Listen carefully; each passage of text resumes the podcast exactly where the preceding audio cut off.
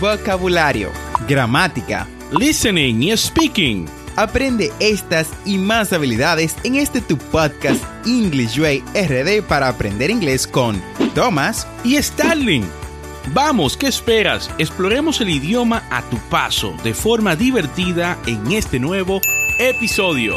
Hola y bienvenidos a este episodio número 175 de tu podcast en inglés English Way RD. En el episodio del día de hoy estarán conmigo, Starling estará ausente. En este episodio vamos a hablar sobre la importancia de la entonación en inglés hablado. La entonación puede ser un aspecto súper importante y a menudo pasado por alto en el lenguaje hablado. Esta puede marcar la diferencia entre una oración que suena confiada y una oración que suena tímida y o incierta. Como siempre, vamos a compartir algunos consejos, ejemplos y mucho más que te pueden ayudar a mejorar tu habilidad en la entonación en inglés. Ahora bien, antes de profundizar en la importancia de la entonación, hablemos qué es exactamente, o sea, qué es la entonación.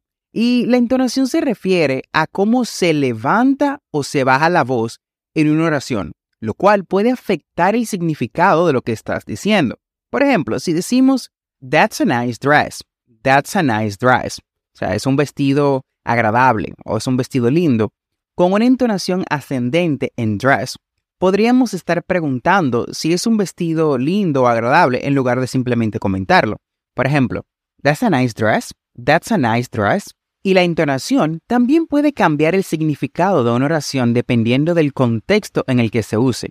Por ejemplo, si decimos You're going to the store, you're going to the store, o sea, vas a la tienda, con una entonación ascendente en store, podríamos estar preguntando si esa es la tienda a la que te diriges. Mientras que si es una entonación descendente en el store, podríamos estar afirmando que vas a la tienda. Por ejemplo, You're going to the store. You're going to the store. ¿Notan la diferencia? Vamos a hacerlo a nivel pregunta y a nivel afirmación. Nuevamente. You're going to the store. You're going to the store. You're going to the store. You're going to the store.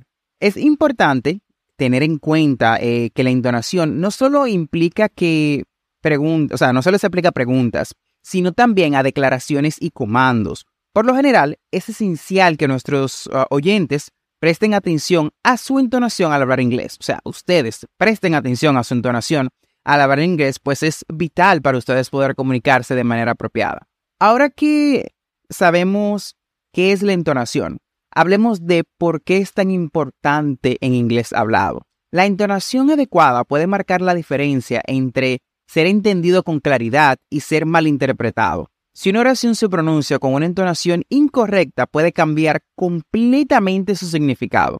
Por ejemplo, si decimos I didn't say you were the best, I didn't say you were the best con una entonación ascendente en best, podríamos estar implicando que hay alguien mejor que tú. Por ejemplo, I didn't say you were the best. I didn't say you were the best. Nunca dije que fueras el mejor. Nunca dije que fueras el mejor. Mientras que si aplicamos una entonación descendente en best, significaría que dijimos que no eras el mejor en absoluto.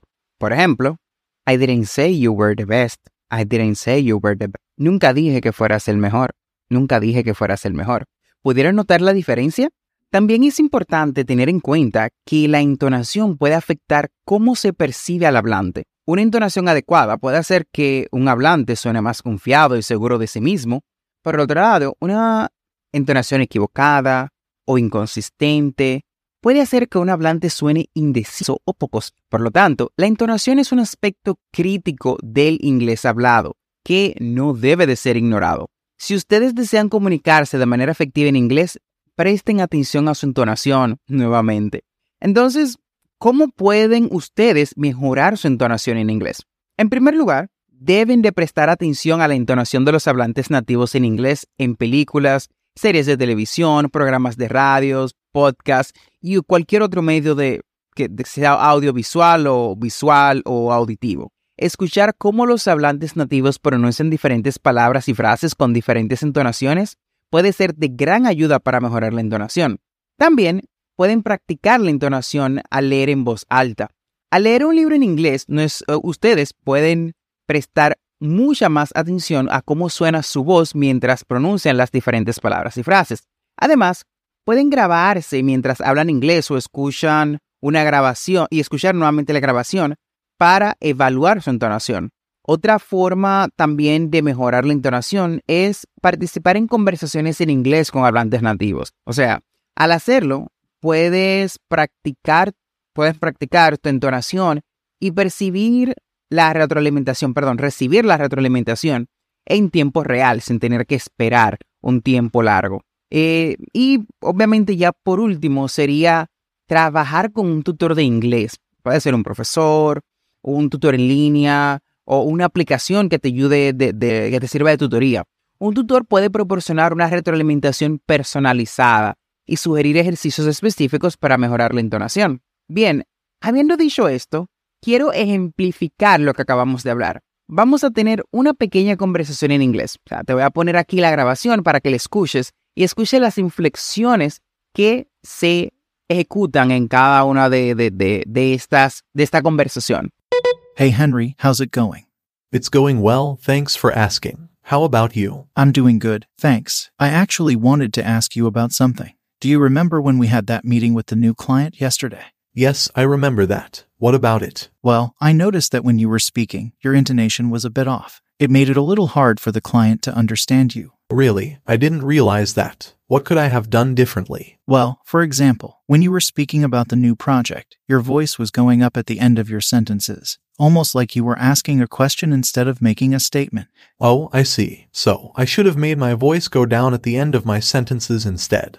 Exactly. That way, it would have sounded like you were making a statement instead of a question. It's a small change, but it can make a big difference in how people perceive your communication. Thanks for pointing that out, Ethan. I'll definitely work on improving my intonation in the future. No problem, Henry. We're all here to help each other improve, right? Right. Thanks again for the feedback. Fantástico. Bien, ya estamos de vuelta. Entonces, para resumir, la entonación es un aspecto crítico del inglés hablado que no debe de ser ignorado. La entonación adecuada puede marcar la diferencia entre ser comprendido con claridad y ser mal interpretado. Y ustedes pueden mejorar su entonación prestando atención a los hablantes nativos en inglés. Practicar la entonación al leer en voz alta, grabarse hablando inglés y conversar con hablantes nativos o trabajar con un tutor les puede ayudar. No olvides suscribirte a este podcast para aprender inglés en tu reproductor de podcast favorito como Apple Podcasts, Spotify, Google Podcasts o cualquier otra aplicación de podcast y así vas a obtener actualizaciones semanales de nuestros nuevos episodios.